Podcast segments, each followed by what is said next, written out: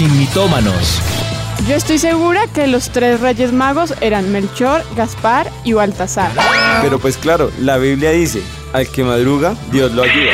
Yo una vez leí que decía, ayúdate que yo te ayudaré. Es hora de saber la verdad, sin mitómanos, con los pastores Juan Sebastián y Ana María Rodríguez. Sin mitómanos. Muy buenas tardes para todos nuestros oyentes, bienvenidos una vez más a nuestras tardes en la presencia del Señor y acá en Sin Mitómanos. Así es, muy buenas tardes para todos los que ya puntualmente se están conectando. Pues bueno, yo creo que ya todos estamos listos para lo que el Señor quiere hacer con nosotros. Eh, sin embargo, eh, como diría alguien muy decente que conozco, tuvimos quebrantos de salud. Entonces, eh, la, la, verdad fue la razón por la que tuvimos sobre momento que cancelar el, el programa hace ocho días. Sin embargo, nos disculpamos, nos disculpamos, es de hombres equivocarse, ¿no? Mentiras. Eh, saber que pues somos humanos y hay veces que vienen estos momentos de salud y, y pues toca detenerse. Eh, yo sé que todos ustedes lo comprenden, no hay ningún claro. inconveniente con ello, pero sí es bueno que hoy retomemos. ¿Qué les parece si arrancamos de una vez con lo que más nos gusta, la presencia de Dios en el programa? Padre, te damos gracias por este día, Señor. Clamamos que tu poder se manifieste en medio nuestro, Señor. Tu presencia sea obrando en cada uno de los oyentes y tú empieces en este momento a, a, a, entrar en nuestros corazones, Señor, a afectar nuestra mente, nuestras emociones, nuestras decisiones, nuestra voluntad. Todo, Señor, nuestro ser lo rendimos hoy delante de ti, Señor quienes somos, lo que tú has hecho de nosotros, los dones, los talentos que tú nos has dado, Señor. Hoy los ponemos delante de ti, Señor.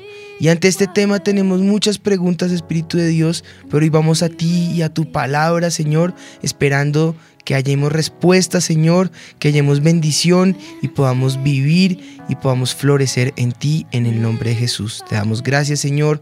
Amén. Y amén. Amén. Ah, bueno, pues yo hoy creo que eh, el tema que vamos a hablar es un mito que muchas personas hemos tenido y no me incluyo porque yo creo que llega un momento en la vida en que todos nos hacemos este tipo de cuestionamientos dentro de la iglesia y fuera de la iglesia. Dentro de la iglesia lo sabemos como qué dones y talentos el Señor me ha dado y fuera de la iglesia, de la iglesia en el mundo es como, ¿será que sí sirvo para algo? ¿Será que sí soy bueno en algo? ¿Qué voy a hacer y, de la vida? Exacto, y vienen todos estos cuestionamientos y yo creo que este programa de hoy es el complemento con el que hablamos hace un tiempo de desgastar nuestra vida para Jesús. Y yo creo que se van a complementar muy bien, nos va a ayudar a saber cómo podemos desgastar nuestra vida para Jesús. Sí, así es. Hoy queremos eh, entonces preguntarles a cada uno de ustedes eh, si ya descubrieron cuáles son esos dones y cuáles son esos talentos que Dios les ha dado.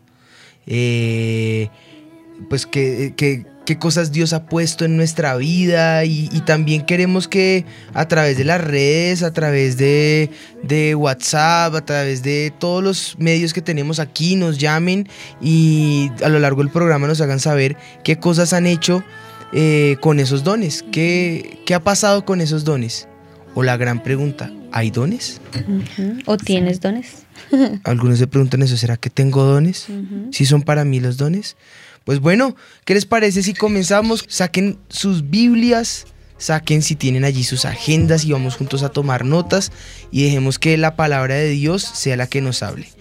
Dice la palabra del Señor en Mateo en el capítulo 25, si estás listo, bótate allí a la, a la palabra del Señor, en el versículo 14 y dice, porque el reino de los cielos es como un hombre que yéndose lejos llamó a sus siervos y les entregó sus bienes.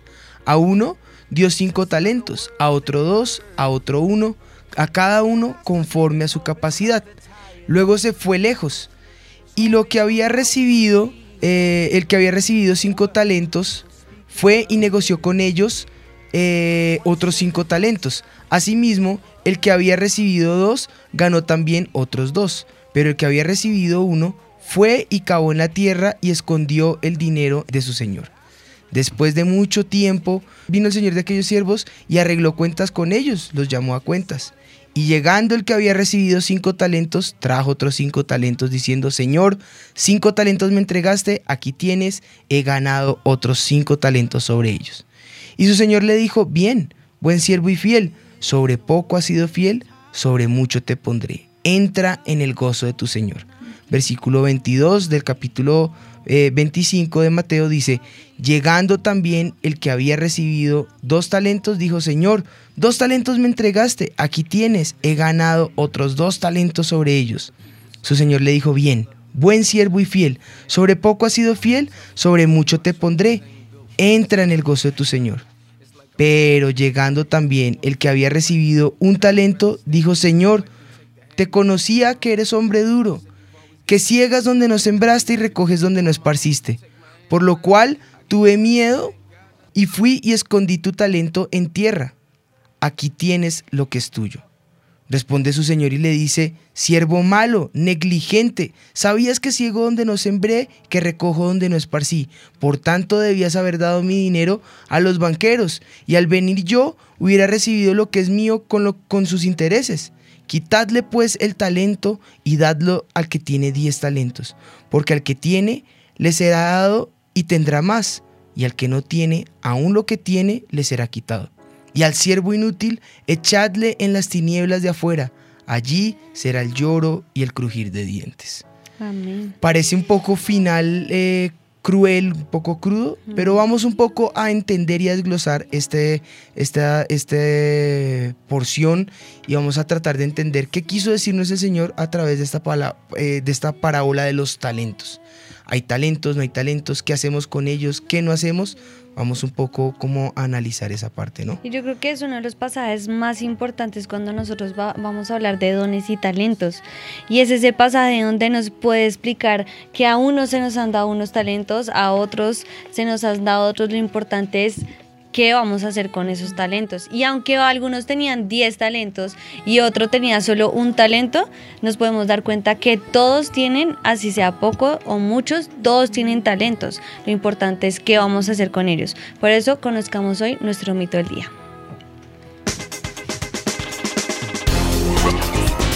El mito del día.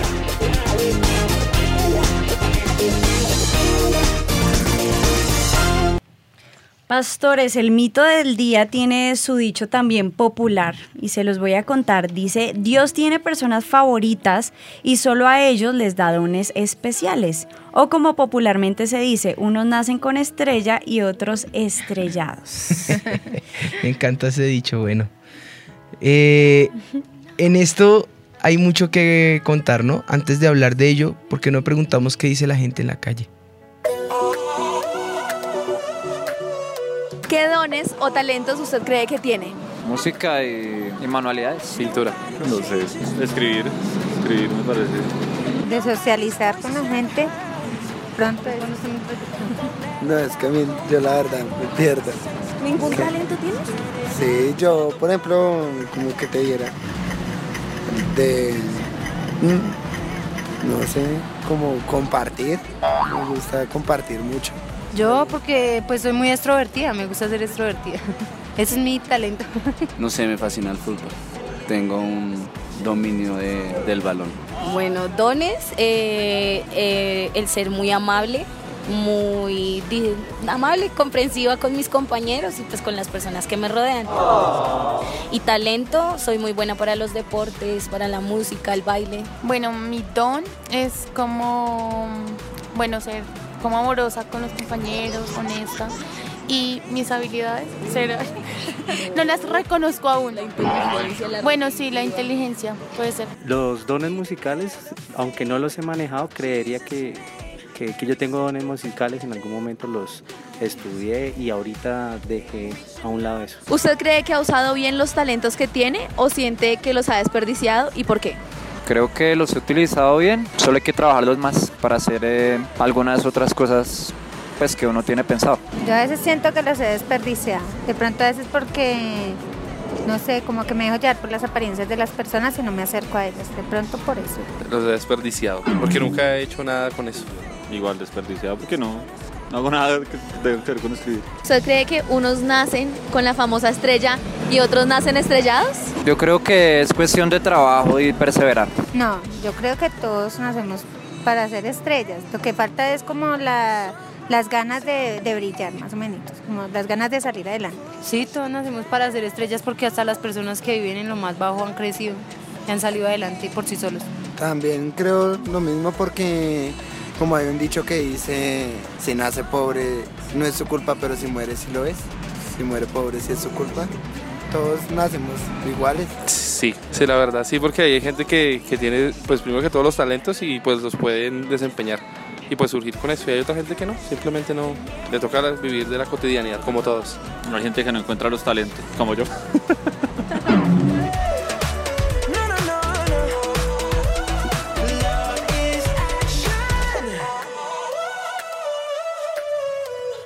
Bueno, genial los comentarios que la gente buenos, hace, ¿no? estuvieron buenos. Me encantó el dicho, si nace pobre es, es- no es su culpa, pero si muere pobre sí lo es. Así es. Está muy, muy interesante. Pues dándonos cuenta surgen otras preguntas que ya de pronto es la que nos podemos hacer ya no a la gente en la calle, sino a ustedes. Iniciamos con una.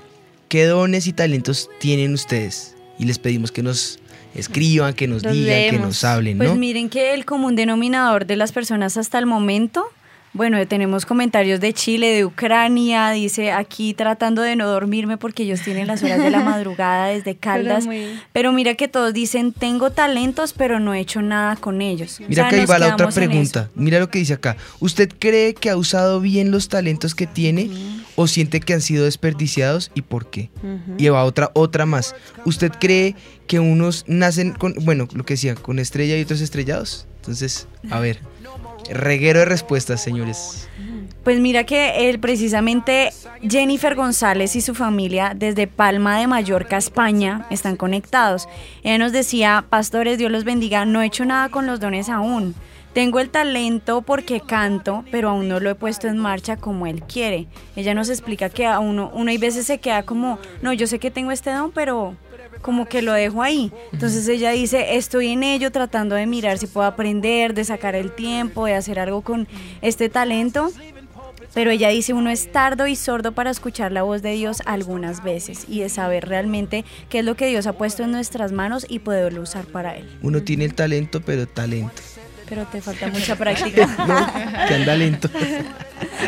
Ah, tremendo. Yo creería, mi amor, tú le dijiste ahorita hace un ratico que nos toca hacer una diferenciación entre dones y talentos.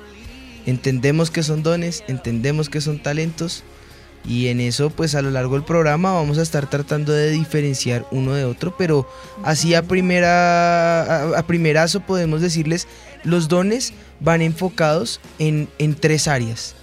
Dones ministeriales, que son cinco, a saber, los voy a decir en desorden, apóstol, profeta, pastor, evangelista y maestro. Los dije en desorden. Eh, sin embargo, están enfocados en el uso del ministerio o en la práctica del ministerio.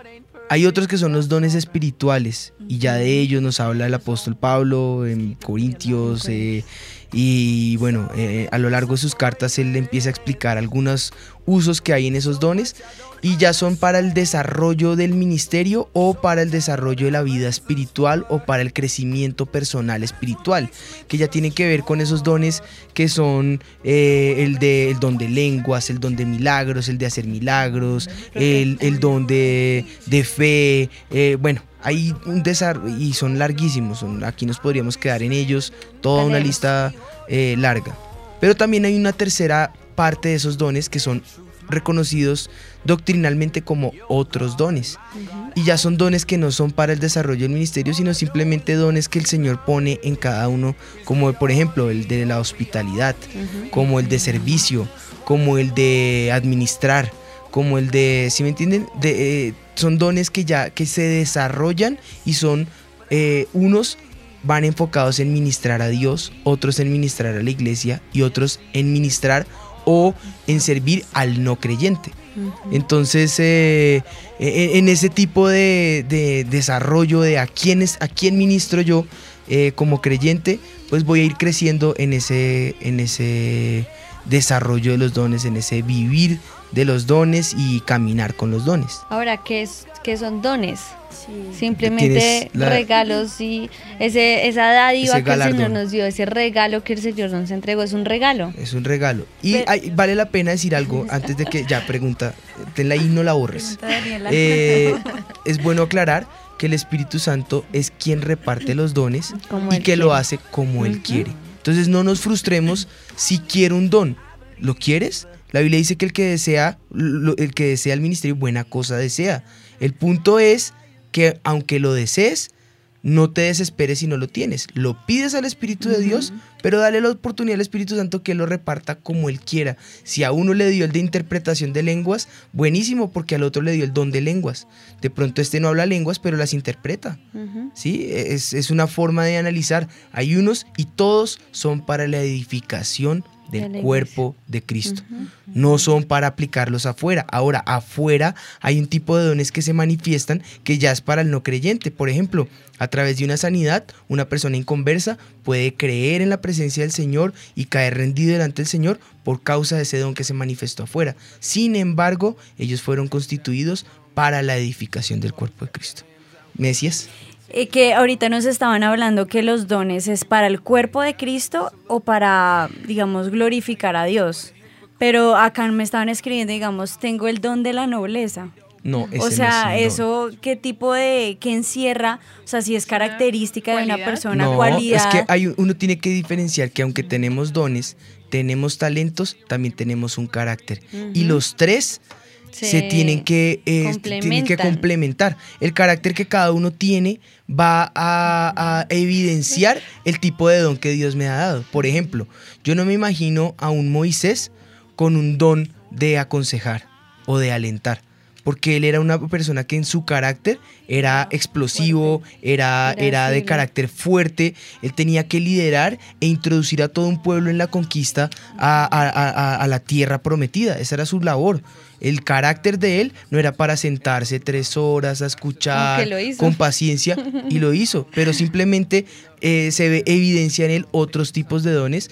Por ejemplo, en la iglesia nosotros tenemos, eh, en mi familia, yo tengo tíos y aquí me- algunos me estarán escuchando, que son pasivos y tienen el tiempo y el temperamento de sentarse y escucharte por horas hablar y están ellos el consejo de Dios para bendecirte. Sin embargo, tengo otros tíos que aunque conocen de la palabra del Señor, la tienen clarísima en ellos y tienen la doctrina clara, ellos no tienen la paciencia de sentarse horas a hablar contigo. Son activos. Entonces tú los ves que son serviciales y abren puertas y encuentran que el- el- el- la oportunidad para que la iglesia encuentre un terreno y no sé cuántas y negociar y poner es otro tipo de dones, es otro tipo de carácter. Entonces el don responde directamente proporcional al carácter que Dios me ha dado.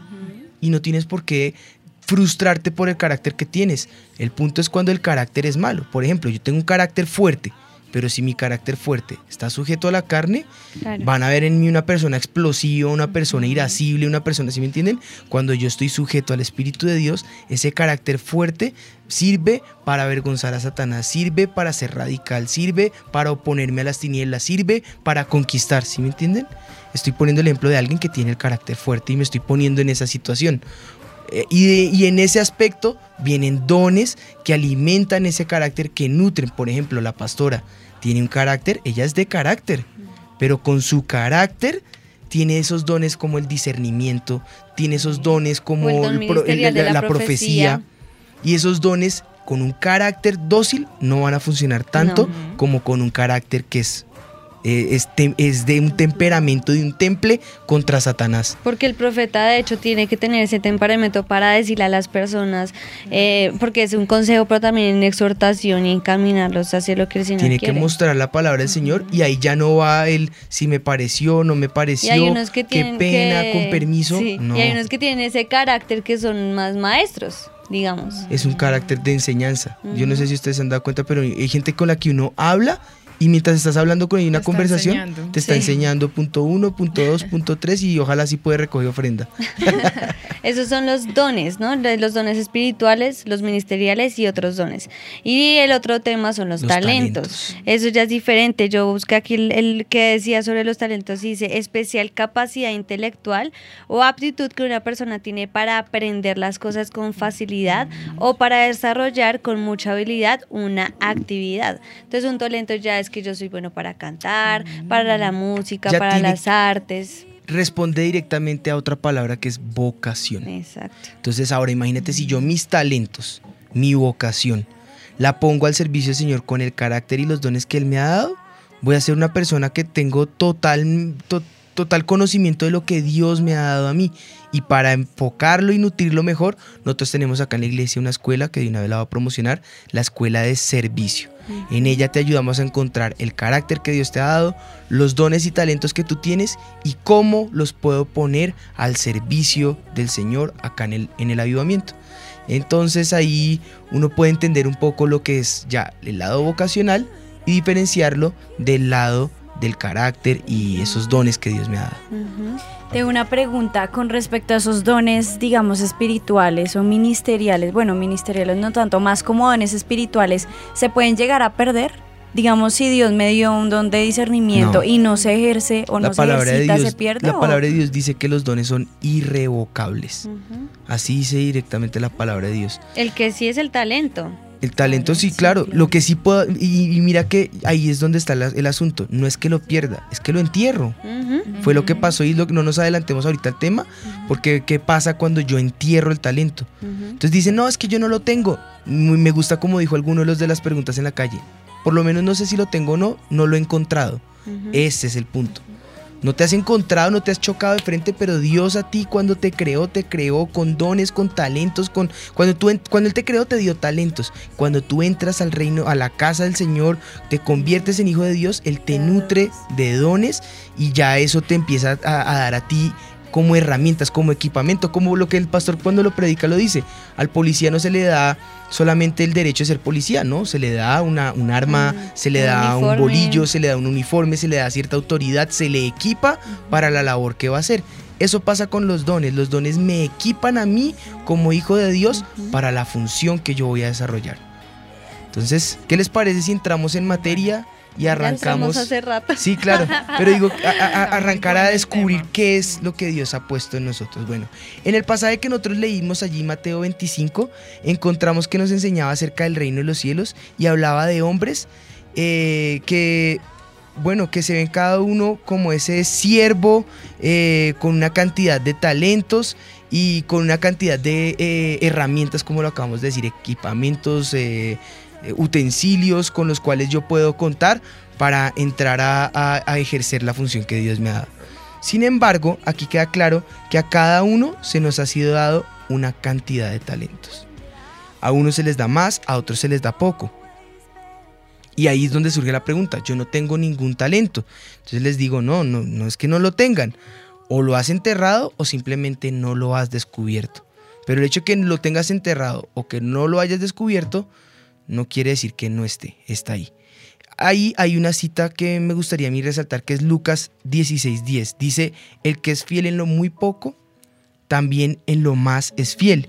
Y el que en lo muy poco es injusto, también en lo más es injusto.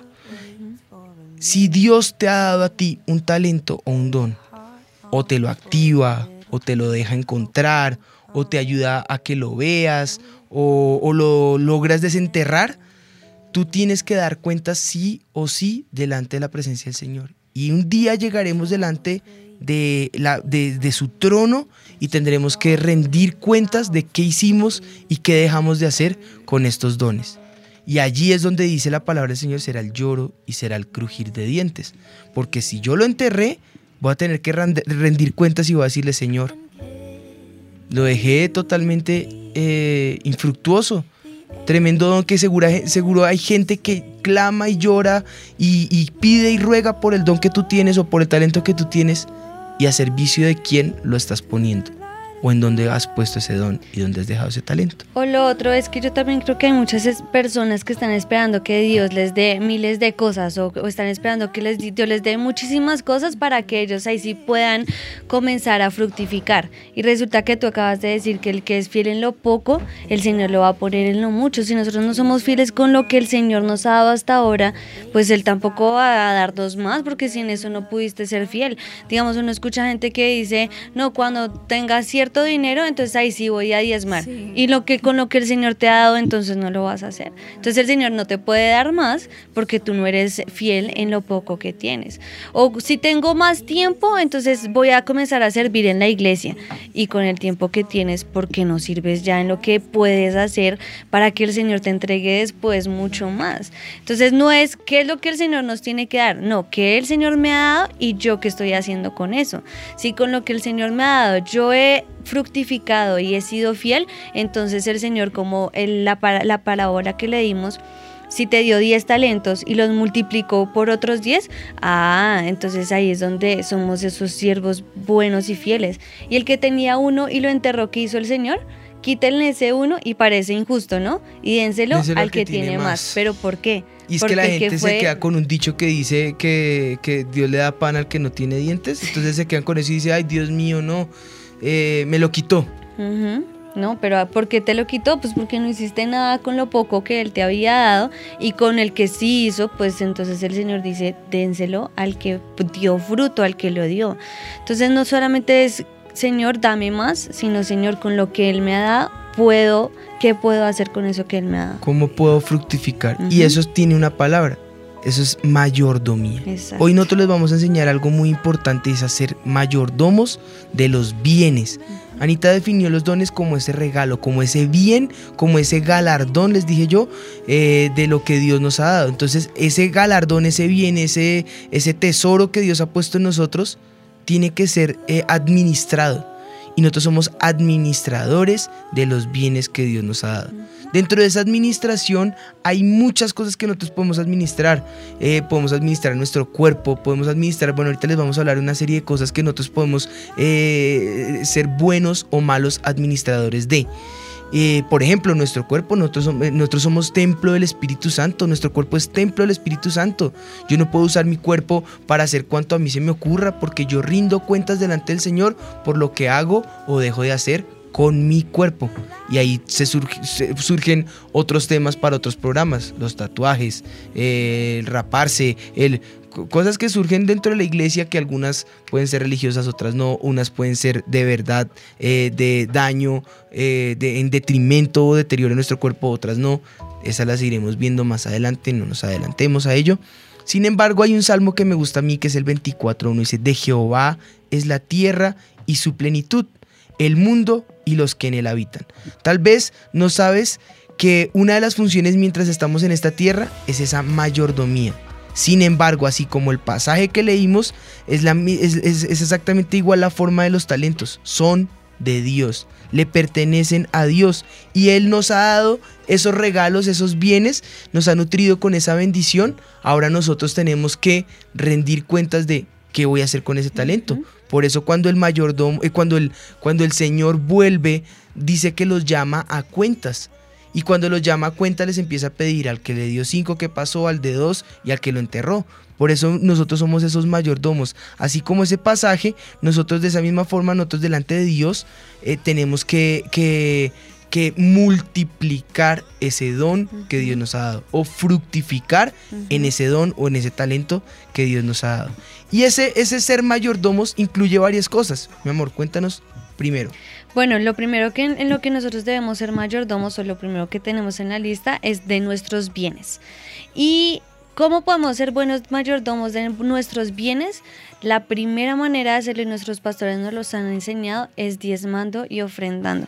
Como les dije ahorita, no esperar a que entonces tengamos la cantidad de dinero para que nosotros podamos diezmar, sino con lo que tienes le separas el 10% al Señor.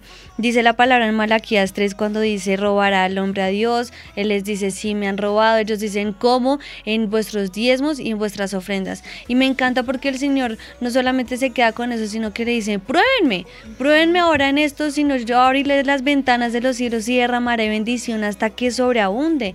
Yo me acuerdo que una persona que no era cristiana, que conoce del Señor, me preguntó una vez, pero es que ustedes, ¿por qué siempre piden plata? ¿Por qué siempre piden los diezmos y las ofrendas? ¿No es mejor darle esa plata? a los pobres siempre es el, el, el, sí, el punto de comparación. El diezmo es para, no debe ser para enriquecer a la iglesia, sino para dárselo a los pobres. Resulta que yo le, yo le decía a ella, no, es que es primero lo que nosotros nos han enseñado, de lo primero que te dan, el diezmo, apartarlo al Señor. ¿Por qué? Porque si Él te dio todo esto, Él te está pidiendo solo el 10% de lo que te dio y es en esa forma que uno le dice, gracias Señor por lo que me has dado. Eso le pertenece al Eso Señor. Es gratitud. Y, eh, y de esa misma forma, el que dice que nos va a dar el ciento por uno de lo que de lo que nosotros le dimos al Señor. Y ya si tú le quieres a los pobres y todo, obviamente estamos de acuerdo con eso, pero lo que es del Señor no se lo quitemos. El que él dijo, él dijo, al César lo que es del César, a Dios lo que es de Dios. Eso es lo primero que nosotros debemos hacer. ¿Cómo puedes administrar tus bienes, ser buen mayordomo y que el Señor multiplique lo que te ha dado? Dando el diezmo primero para el Señor. Ya después vienen otras cosas como ahorrar, no meterse en deudas, tener cuidado con lo que el Señor te ha dado, pero lo primero y más importante son los diezmos y las ofrendas. Ese mayordomo de bienes tiene mucho que ver con, con la forma como yo administro o suministro ese bien que Dios me ha dado, el medio de recursos. Entonces no solamente están los diezmos y las ofrendas, no solamente eh, es como lo que el Señor Jesús dijo, hacedlo uno sin dejar de hacer lo otro. Exacto. O sea, yo también doy al pobre, yo también invierto, yo también eh, ahorro, yo también eh, entiendo que la deuda para mí es un devorador, así como también robarle a Dios o dejar de diezmar y ofrendar es otra, otra forma en que, eh, la verdad, la única forma en que tú puedas atar el devorador está a través de los diezmos. Es el, el, el, diezmar te blinda de que el devorador venga sobre tu vida y ese devorador no es otra cosa que ese famoso bolsillo roto, que ves que la plata entra por, por ese bolsillo y se, pierde, se perdió. Uh -huh. Entonces eso, eso hace parte de esa mayordomía. Otro que les quiero hablar es el de el tiempo. Veamos qué dice el libro de Eclesiastés en el capítulo 3. Eh, dice, todo tiene su tiempo y todo lo que se quiere debajo del cielo tiene su hora. Tiempo de nacer, tiempo de morir tiempo de plantar, tiempo de arrancar lo plantado, tiempo de matar, tiempo de curar, tiempo de destruir, tiempo de edificar, tiempo de llorar, tiempo de reír, tiempo de endechar, tiempo de bailar, tiempo de esparcir piedras, tiempo de juntar piedras, ay, ay, ay, tiempo de abrazar, tiempo de abastecerse de abrazar, tiempo de buscar, tiempo de perder, tiempo de guardar, tiempo de desechar, tiempo de romper, tiempo de coser, tiempo de callar, tiempo de hablar, tiempo de amar, tiempo de aborrecer, tiempo de guerra, tiempo de paz. Y aquí viene la, la, parte donde el Señor nos habla a nosotros. ¿Qué provecho tiene el que trabaja de aquello en que se afana? Yo he visto el trabajo de Dios que Dios ha dado a los hijos de los hombres para que se ocupen en él. Todo lo hizo hermoso en su tiempo y ha puesto eternidad en el corazón de ellos sin que alcance el hombre a entender la obra que ha hecho Dios desde el principio y hasta el fin. Yo he conocido que, que, no hay para ellos cosa mejor que alegrarse y hacer bien en su vida. Y también que es don de Dios que todo hombre coma, beba, goce y disfrute de ese bien de toda su labor. He entendido que todo lo que Dios hace será perpetuo y sobre aquello no se añadirá ni de ello se, se disminuirá y lo hace Dios para que delante de él teman los hombres. Entonces es una forma de hacernos entender a nosotros que el tiempo le pertenece a Él. Pero aunque el tiempo le pertenece a Él, Él nos ha dado a nosotros el suministrar ese tiempo. Y eso tiene que ver el tiempo que tú pasas con tu familia, el tiempo que tú pasas leyendo la palabra del Señor, el tiempo que tú disfrutas estudiando su palabra, el tiempo que tú disfrutas en ese momento devocional. Y son momentos totalmente diferentes. El tiempo que tú disfrutas con tus hijitos, el tiempo que tú disfrutas aún en, en, en los hobbies, el tiempo que tú disfrutas aún en el descanso, porque tienes que descansar. Eh, el, en la medicina se habla de la necesidad de dormir mínimo 8 horas, 7 horas, de 7 a 9 horas. 10. Entonces ahí es donde está el, el administrar el tiempo. Menos es, es, te estás desnutriendo en, en tu sueño. Más ya es ocio. Entonces ahí ya uno empieza a entender que todo tiene su tiempo, todo tiene su hora. Mira, hábitos aún como el alimenticio. Dicen que uno debería comer cada dos horas, máximo cada dos horas y media, y comida saludable. Te has tomado el tiempo, tomas el tiempo para tus once, tomas el tiempo para almorzar, tomas el tiempo para nutrir tu cuerpo. De la misma forma te pregunto, ¿tomas el tiempo para buscar al Señor? ¿O es el tiempo que te sobra? Es el tiempo el final del día, donde ya no tienes nada que hacer, sino así como eh, es un ejemplo, no, es, no más es un ejemplo, los que nos escriben allá en Europa, estamos aquí tratando de no dormirnos, mira que sacan el tiempo para aprender de la palabra. Sin embargo, esto no alimenta esa vida espiritual, porque la vida espiritual, aunque esto es, es parte de ese alimento, sin embargo tu vida íntima con Dios es íntima, es a solas. No hay nadie, tú, la palabra de Dios y Él. ¿Has dedicado ese tiempo o estás desnutrido espiritualmente? Entonces hay tiempo en, en, el cual yo tengo que cuidar esa mayordomía tiempo con Dios, la familia, el servicio a Dios, el estudio, el trabajo, eh, el congregarnos acá en la iglesia. Congregarse es muy importante. Entonces son es una organización en todas mis horas, en todas mis labores, en todas mis funciones y tener una, una buena organización en ello me ayuda a ser buen administrador de ese tiempo. Bueno, el siguiente es la familia. Y aquí en Avivamiento siempre nos han inculcado eso, que nuestro primer ministerio es la familia. Si nosotros no podemos ser buenos administradores de nuestra casa, con nuestro esposo, con nuestros hijos, mucho menos vamos a poder ser administradores en el trabajo, en la congregación.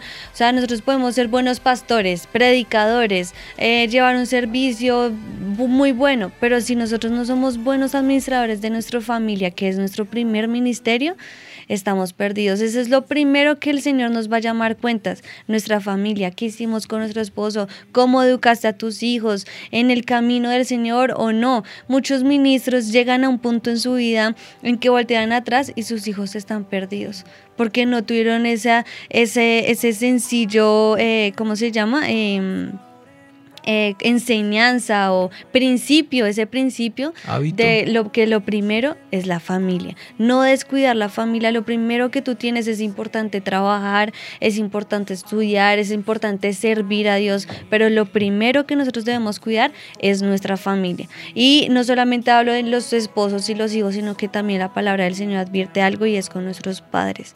Y es uno de los diez mandamientos, honrar a padre y a madre, y dice que el que lo haga va a tener... Eh, dice, tus días se alargarán. Es, un, es una promesa que nosotros tenemos cuando honramos a nuestro papá y a nuestra mamá. Entonces no solo se trata de la familia, del núcleo con el cual vivimos, que puede ser mi esposo y mis hijas, sino también honrar a mis papás, honrar a mis suegros, tener ese cuidado de la familia. Ese es otro de los principios de mayordomía muy importantes, cuidar nuestra familia.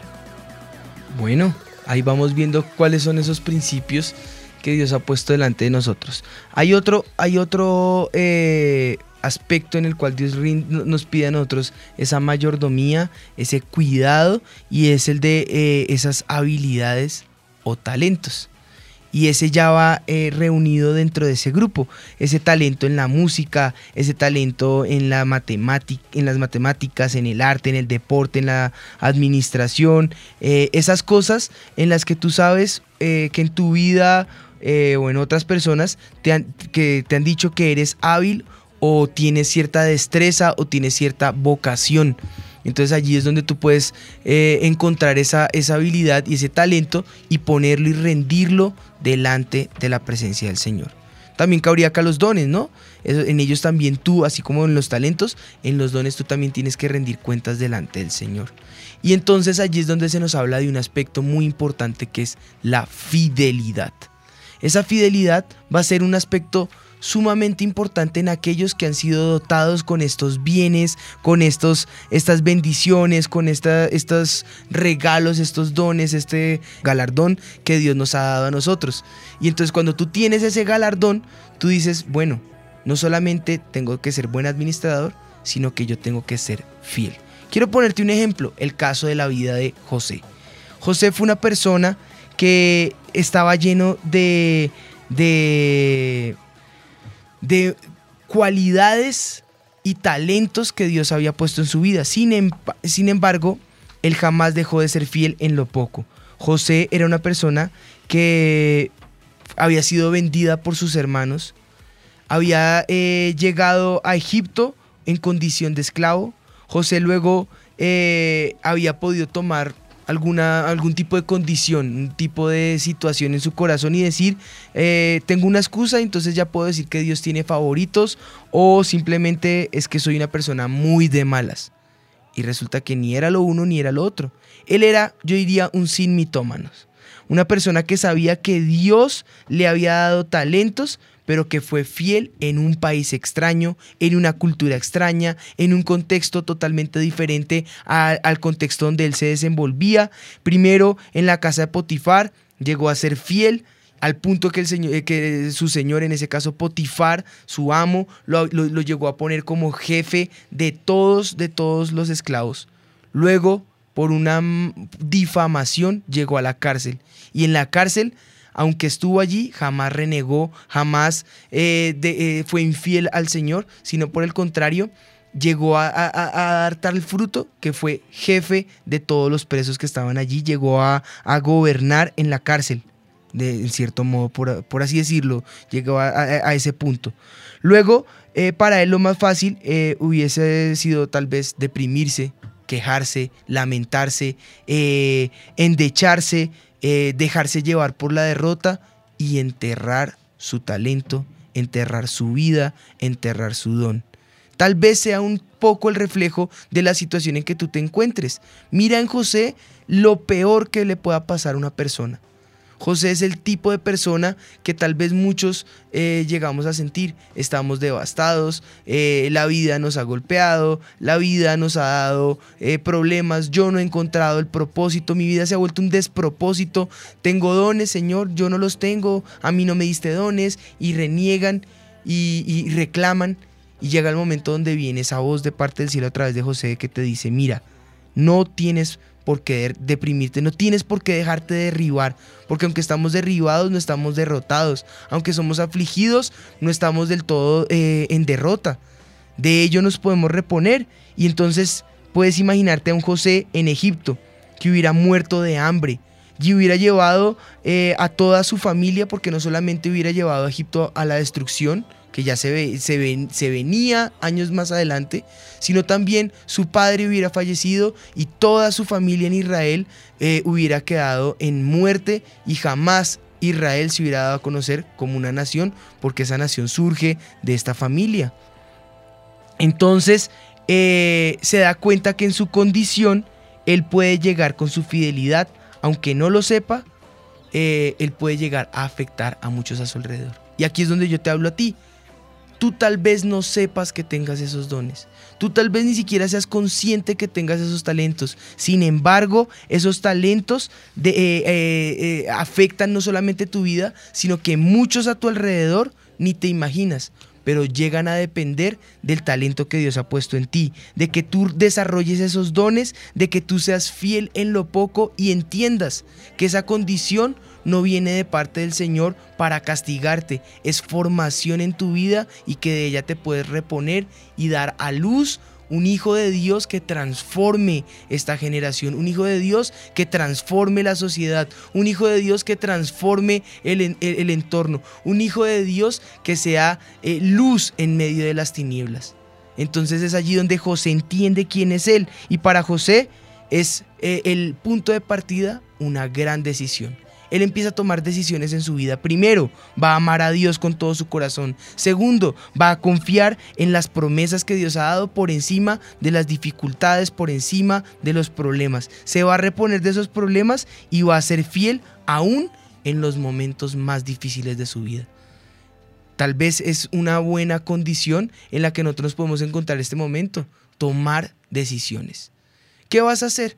Al fin y al cabo la decisión que tomes va a ser la diferencia entre que puedas vencer o sigas derrotado y como dijo el, señor del dicho, naciste pobre, pero ahora la pregunta es, ¿vas a, morir pobre?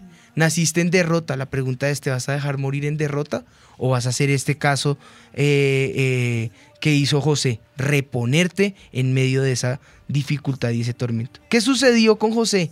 Después de que toma esa decisión radical de amar al Señor, de obedecer a sus promesas y ser fiel al Señor, entonces ahora Dios lo pone y nos enseña a través del Señor que, que ese buen siervo fiel, que sobre poco ha sido fiel, sobre mucho puede llegar a, a, ponerlo su Señor, como lo leímos allí en Mateo 25. Dios hace lo mismo con José, lo promueve.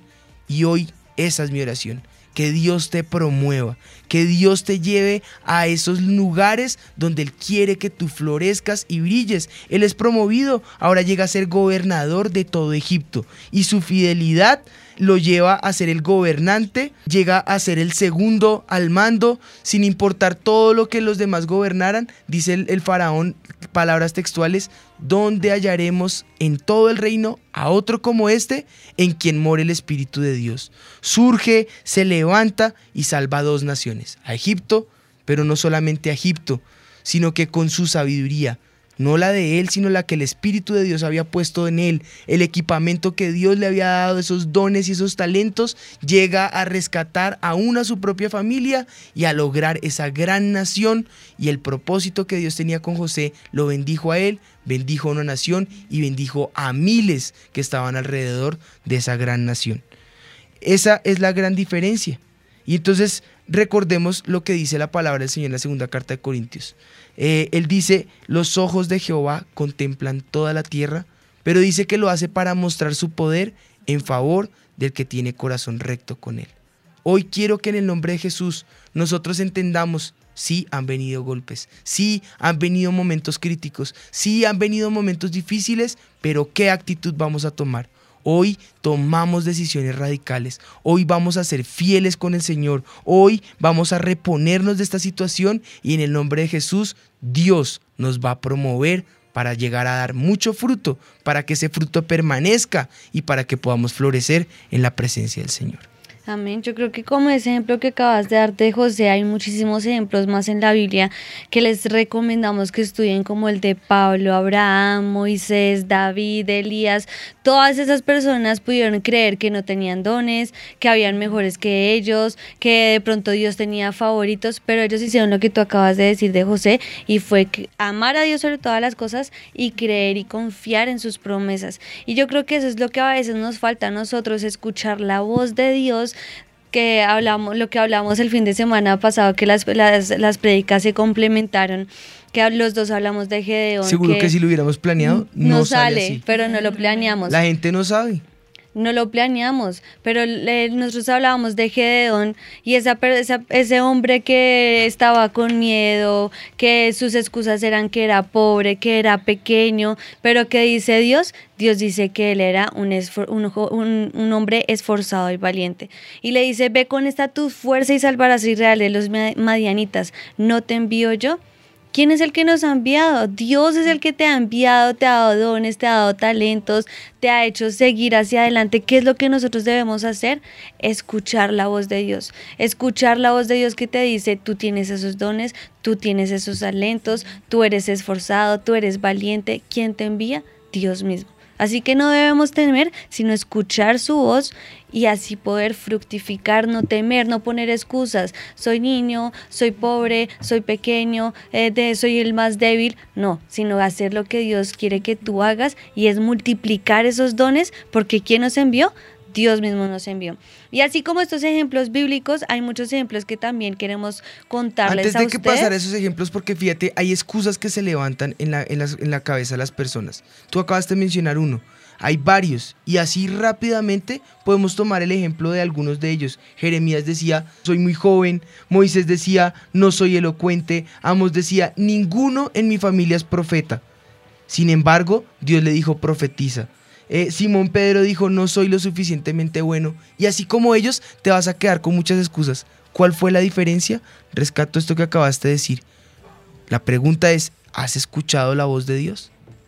Dios te va a hablar a través de todos estos ejemplos, a través de lo que ahorita en la siguiente sección vamos a escuchar. Sin embargo, la gran pregunta es, ¿has escuchado a la voz de Dios o la has ignorado? Porque todos ellos tienen una característica y es que lo que los repone no es su deseo de florecer ni es su deseo de fructificar, es la obediencia a la voz de Dios. Cuando Dios habla, yo obedezco y eso me lleva a mí a la gran victoria. Hay una victoria que viene para tu vida y ese don que está enterrado, tú lo vas a poder avivar siempre y cuando tú obedezcas a la voz de Dios.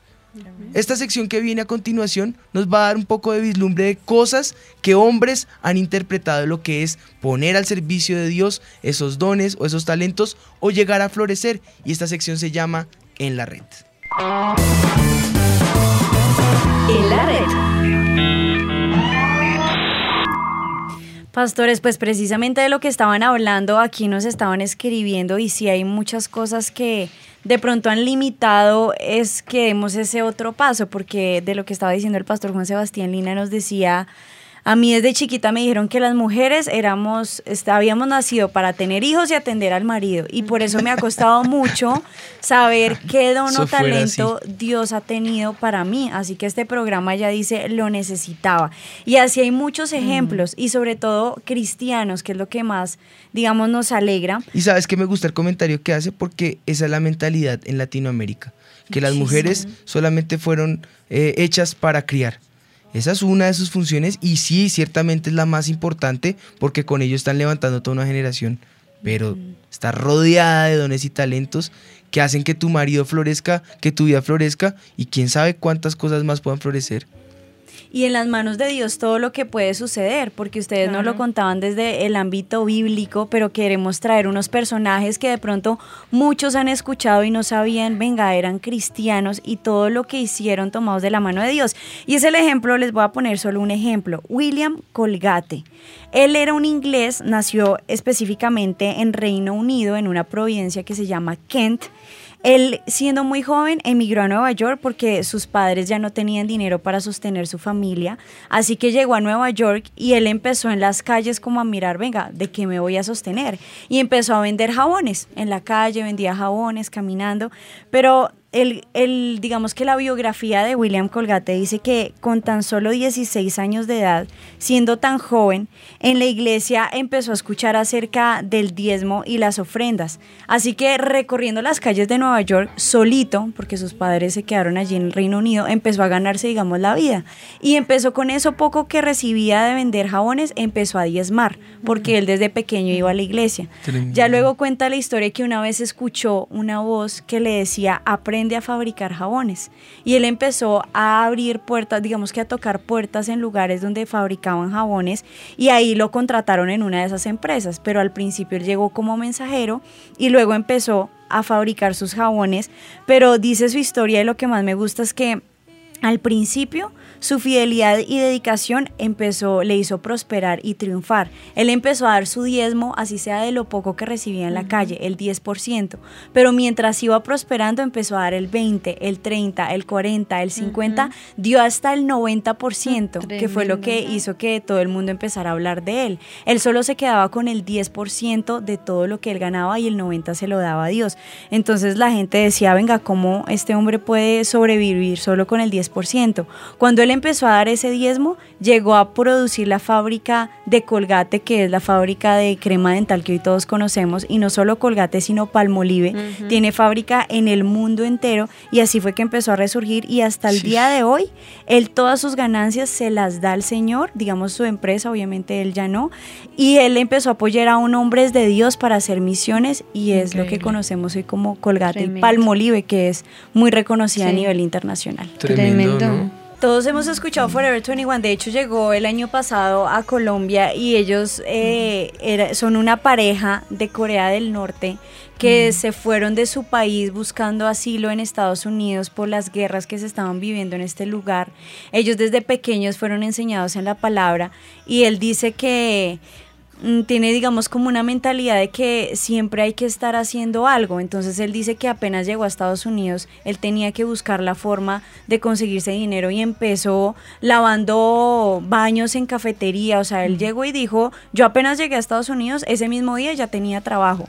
Y él decía, y no solo ese trabajo, empecé a conseguir uno y otro y otro, digamos que empezó a ver cómo Dios lo empezaba a usar Y luego ya con el tiempo creó esta fábrica de ropa que de hecho él cuenta en su biografía, él con su esposa, que la ropa es un mercado muy competitivo porque hoy en día hay cantidad de marcas de ropa. Pero Forever 21 lo que los caracteriza a ellos y se los voy a leer literalmente dice yo hoy puedo entender que puedo ayudar a más gente si trabajo más duro y eso fue lo que Dios me ha puesto en el corazón con, el, con toda la, problemática que había en este país, aunque había también un tiempo de escasez en Estados Unidos, dice, decían que él podía comprar una isla completa, vivir durante muchísimos años porque ya no necesita más dinero, pero él dice, yo sé que con mi empresa no solo es una empresa, sino uno, puede ayudar más gente a, tener dinero y a sobrevivir, y dos, en todas las bolsas y empaques de Forever 21 en la parte de abajo dice Juan 3:16, dice, yo quiero llevarle el Evangelio a gente que aún puede tener otra religión, pero ahí en sus manos están llevando Juan 3:16 a todas partes. Tremendo. y hay muchos ejemplos, está Mary Kay, las cosméticas, la cosmetiquera más grande de Estados Unidos. Ella, la compañía, la, la, que fundó la compañía, dice Dios primero, la familia de segundas y la carrera de terceras. Y es de las más.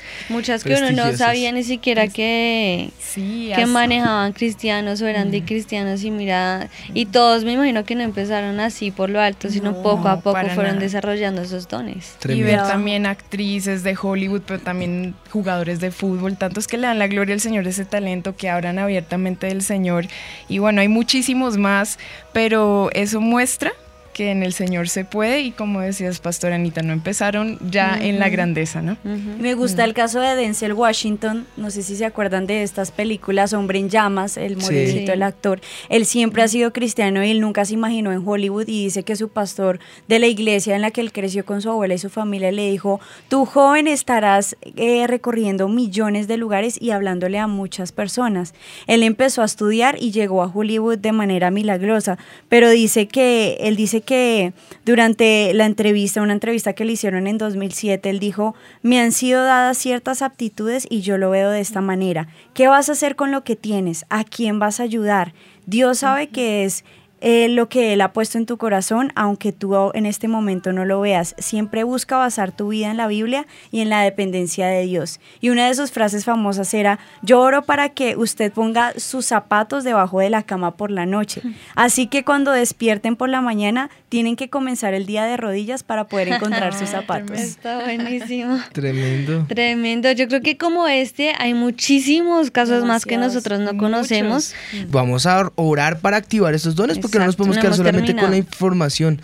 Hoy en el nombre de Jesús le vas a decir, Señor, yo me arraigo a ti que tú eres la vid y yo voy a llevar mucho fruto. Y en el nombre de Jesús mi fruto florecerá y permanecerá. Padre, yo te pido por, por cada uno de los oyentes y por nuestras vidas, la mesa de trabajo, todos los que estamos conectados, Señor, todos somos sin mitómanos, Señor.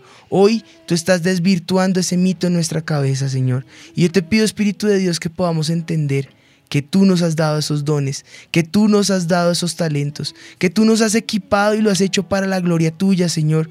Y te pido, Espíritu de Dios, que nos arraigues a esa fuente de agua verdadera, Señor. Como dice la palabra, eh, como dice eh, la canción, Señor, que cantamos acá en el avivamiento, pero como lo dice tu palabra, Señor, que nuestras raíces se extiendan, se puedan extender y tocar esas aguas, Señor. Y cuando sientan esas aguas de tu espíritu, en ti podamos florecer, en ti podamos fructificar, en ti podamos llevar ese fruto y reverdecer, Espíritu de Dios, que seamos como ese plantío del jardín tuyo, Señor, que florece, que es hermoso, Señor, que lleva mucho fruto, pero sobre todo que ese fruto permanezca, Señor. Que constantemente podamos florecer, que constantemente podamos fructificar, que constantemente, Señor, podamos ver esa gloria tuya, Señor. Abre puertas que otros no puedan cerrar, Señor. Pon tu gracia y tu favor delante de tus hijos que están aquí conectados, Señor. Que cuando ellos se conecten con empresarios, con sus jefes, con la gente que tú pongas a su alrededor, digan de ellos como se dijo de José, ¿dónde vamos a hallar a otro hombre como este en quien more el Espíritu de Dios, Señor. Que la gente pueda identificar en nosotros que somos hijos de Dios, que somos gente que hemos sido llamados para estar siempre por cabeza, no por cola, para estar arriba siempre y no abajo, para llevar fruto, para florecer, para ensanchar el sitio de nuestra tienda, para tener una mentalidad como la que tú tienes, Señor, una mentalidad del reino, una mentalidad que ve más allá de nuestros límites y nuestras imposibilidades, Señor. Y yo te pido, Espíritu de Dios, que todo donde nuestras manos pongan eh, o sean puestas, Señor, florezca y prospere en el nombre de Jesús. Te doy gracias, Señor. En ti llevaremos mucho fruto y que ese fruto permanezca. Amén, y amén. Amén. Bueno, pues esto fue un programa muy, muy productivo. Sí, esto fue Sin, mitómanos. Dios los bendiga. Sin mitómanos. Yo estoy segura que los tres reyes magos eran Melchor, Gaspar y Baltasar. Pero pues claro, la Biblia dice, al que madruga, Dios lo ayuda. Yo una vez leí que decía, ayúdate que yo te ayudaré. Es hora de saber la verdad. Sin mitómanos. Con los pastores Juan Sebastián y Ana María Rodríguez. Sin mitómanos.